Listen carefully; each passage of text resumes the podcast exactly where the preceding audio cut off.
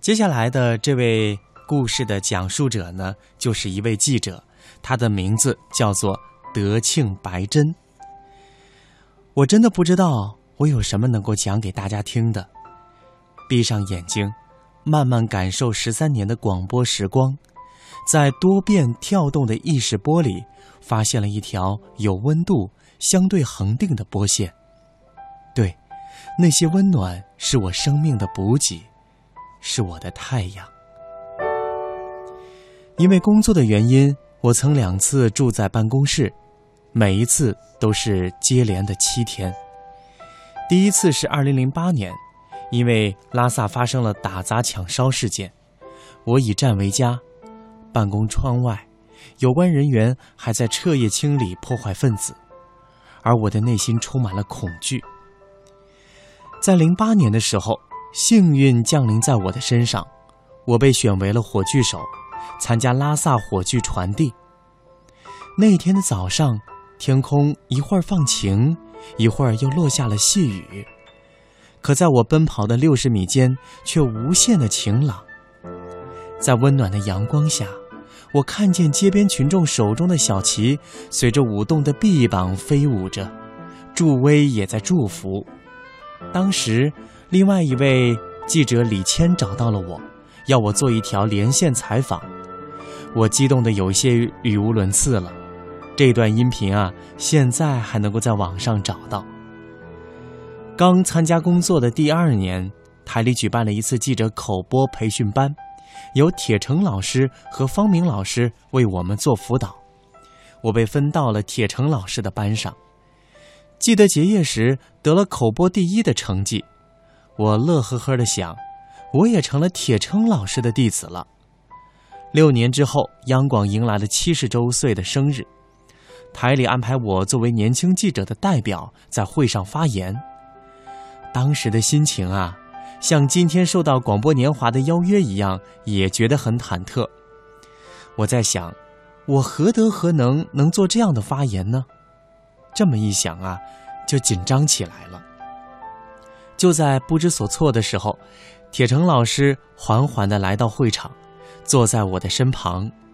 原来他要作为老广播工作者的代表上台发言，这是怎样的一种缘分呐！让我和我的导师如此遇见，紧张的心情得以平复。铁成老师在台上讲央广人的优秀传统，我说我们年轻一代的砥砺传承。不知那一天音乐厅外是晴是雨，但是我的心在当时早已经被温暖融化了。在中国的第十个记者节之后，季协约我写了一个感受。我当时写过，在西藏采访总有益于内地的困难和挑战，其中不少是来自于恶劣的自然环境和落后的基础设施。可不是吗？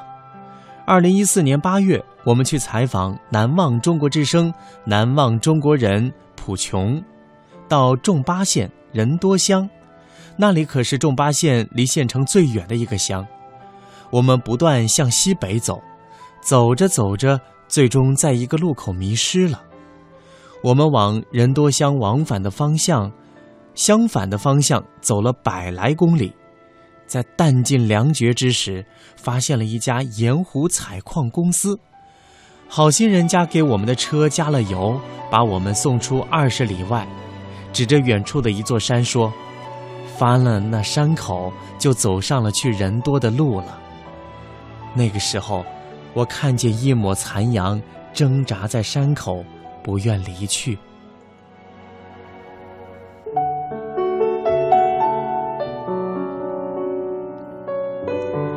到了人多乡，已经是深夜了。乡里没有供电，我们只好秉着蜡烛采访普琼。突然一阵耳耳鸣之后，后脑勺剧烈疼痛。我的身体用这样的反应告诉我，这里海拔四千七百米，不要以为土生土长就可以为所欲为。可是普琼却在这样遥远的边疆草场、艰苦的高原牧区，守护了一批又一批草原孩子。授予他们知识，这是一份多么伟大的坚守！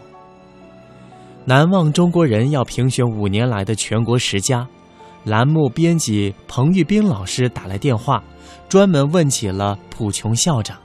他说：“先报名吧，即使选不上十佳，也能争取五十家参与展播。”一股熟悉的暖流涌上心头。就在今年的八月，我和罗布次人一起去阿里。原本是要采访象泉河的治理情况，在那里得到了一个线索：扎达县有一个叫迪亚的边境乡，存在着一个地质隐患。罗布次人是站里的内参骨干，他敏锐地判断事态，就和我一起去现场采访。二百六十公里的盘山土路，我们的陆地巡洋舰整整走了一天。那些在山石上凿出来的路，沿着山体弯曲伸展。不知何，不知何时失足的一辆大车，在半山腰被一块外凸的掩体托举在半空，无人问津。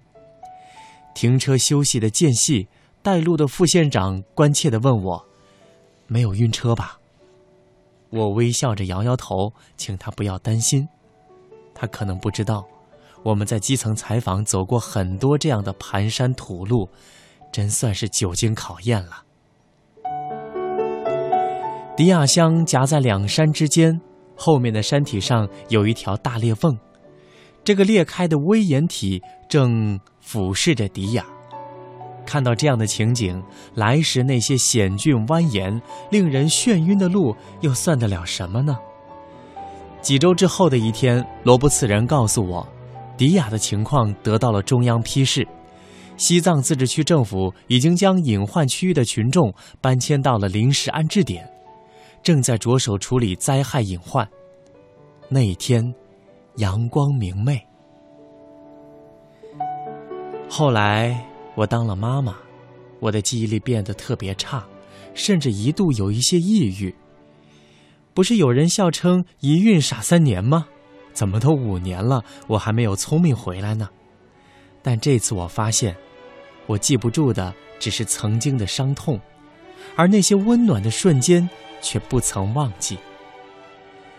这些瞬间就像此时拉萨上空的太阳，在高原寒冷的初冬，温暖的照耀我身上的每一个细胞、每一根神经，不给他们丝毫将动的机会。